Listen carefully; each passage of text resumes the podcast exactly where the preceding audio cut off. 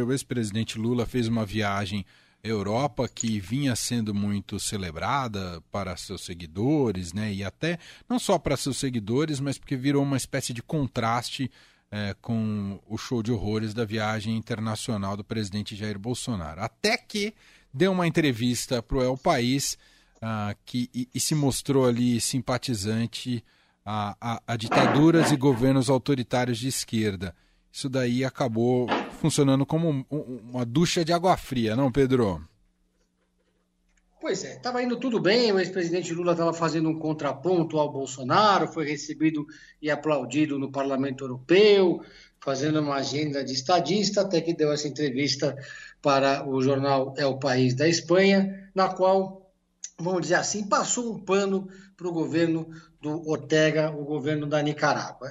Vale lembrar, né, Manuel, que o PT mantém relações institucionais com os sandinistas ali no ambiente do Foro de São Paulo, e eles são ligados ali desde os anos 80, quando o Ortega partiu ali para a reeleição. Vale lembrar que o Romênio Pereira, secretário de Relações Internacionais do PT, saudou a vitória é, do, do, do, Daniel Ortega na Nicarágua, apesar do Daniel Ortega ter perseguido opositores para conseguir chegar à sua vitória, uma eleição sem observadores internacionais, uma, uma eleição onde claramente houve fraude, onde houve perseguição aos adversários políticos, enfim, uma ditadura. Ele já está chegando aos, aos 16 anos de poder.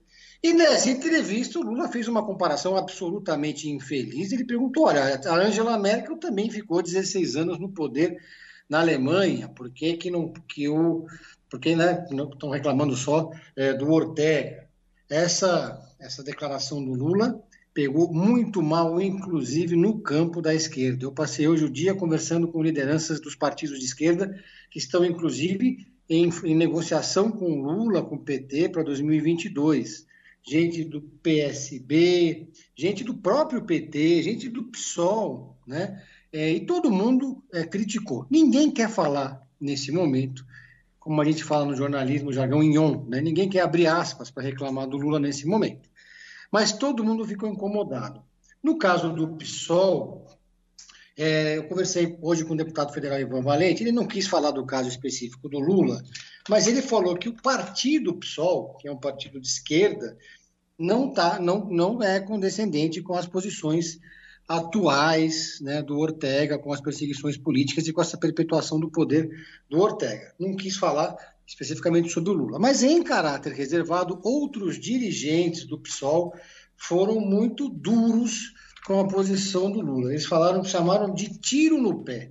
Né? Falaram que foi realmente uma posição infeliz e que pode significar um prejuízo, uma vidraça para o Lula na narrativa dele em 2022. Esse dirigente do PSOL com quem eu conversei disse ainda que o Lula subestimou a inteligência das pessoas ao comparar Angela Merkel com o Ortega. Definitivamente, é, o PSOL achou que não pegou bem. Agora, o PSOL não está querendo, nesse momento, se manifestar formalmente. Então, é, é, aí eu fui conversar com o PT, né? O PT fez uma. publicou agora há pouco no seu site uma, uma nota, uma matéria, dizendo que é, a imprensa está repercutindo uma informação distorcida, porque em outro ponto da entrevista para o país, o ex-presidente teria feito sim menções críticas à, à posição do Ortega de perseguir adversários, de que isso não teria sido mencionado. Mas, de qualquer forma, passou um pano, sim, a Ortega e também as posições de repressão aos manifestantes contra o regime em Cuba, né, Manuel? É, não foi só a Ortega, ao chavismo, que é histórico também, né, o apoio ao chavismo, que também oprime a população, a oposição, né, a gente sabe todo o histórico ali da, dos problemas na Venezuela e também, uh, claro, todo o fascínio uh, que, que é colocado até hoje em relação ao regime cubano, que é um regime ditatorial também. Enfim, é, ele é desmentido na sequência, né, pela própria pergunta seguinte feita pela, pelo comentário feito pela entrevistadora do El País.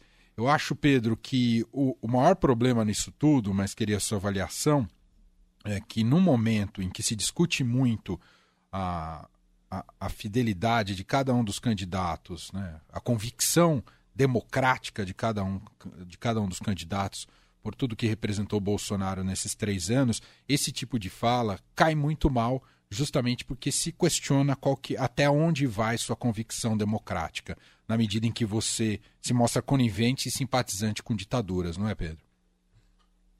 Pois é, é, eu conversei sobre isso com o Guilherme Boulos, né? Nesse aspecto, o Guilherme Boulos me disse que acha que é um pouco forçar a mão comparar o, o, o, Lula ao Bolsonaro no que se refere a respeito à democracia, né? Porque o Bolsonaro defende a ditadura militar, o Bolsonaro defende o, brilhante Ustra etc e tal. Agora, de fato, o, o presidente Lula, é, o candidato Lula, digamos assim, ele dá pano para manga, né? Ele como candidato que tenta fazer o contraponto ao bolsonarismo, que é justamente o candidato que representa uh, o discurso contra a democracia, ele está defendendo regimes que não são democráticos, regimes que, faz, que, que não, não, não, não defendem a alternância de poder.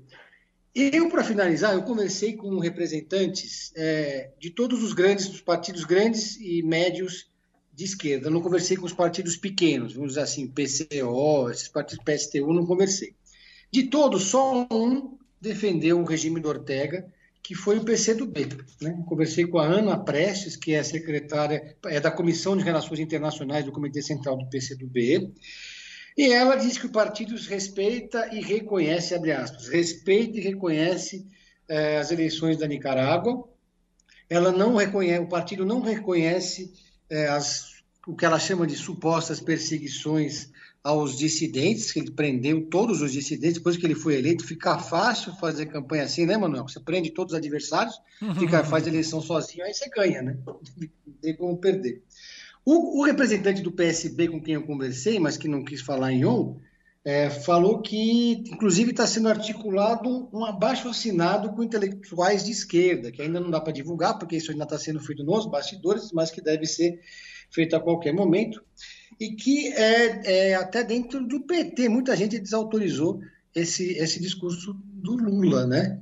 Então, é, vamos ver agora se o PT vai agora tentar reduzir os danos dessa fala do ex-presidente. Muito bem. Esse é Pedro Venceslau, repórter de política do Estadão, está com a gente todas as terças e quintas, ao vivo aqui no Fim de Tarde Dourado, e também apresenta aqui na Rádio dos Melhores Ouvintes o Pedro em Série. Tem dica para hoje, Pedro? Olha, vai estrear só em 2022, mas hoje eu tive uma ótima notícia, uma das séries que eu mais gosto, que estava ali estacionada por causa da pandemia, que vai ter a sua última e derradeira série, a sexta, que é Peak Blinders, hum. que vai estrear em janeiro de 2022, provavelmente em janeiro, e descobri também, fiquei sabendo só hoje, com algum atraso, que eles vão fazer um filme sobre a série Peak Blinders, aquela série que se passa entre a Primeira e a Segunda Guerra Mundial, conta a história de uma gangue é, da Inglaterra, que entre, entre as duas guerras mundiais, e nessa, nessa sexta temporada eles agora estão enfrentando o fascismo, olha que curioso. Então, estou bem ansioso para assistir. Com Cillian Murphy, esse ator que eu acho maravilhoso. Muito bem. Tá aí a dica de Pedro Venceslau, que volta com a gente na quinta-feira aqui no fim de tarde. Um abraço, Pedro. Até lá. Um abraço a todos. Valeu.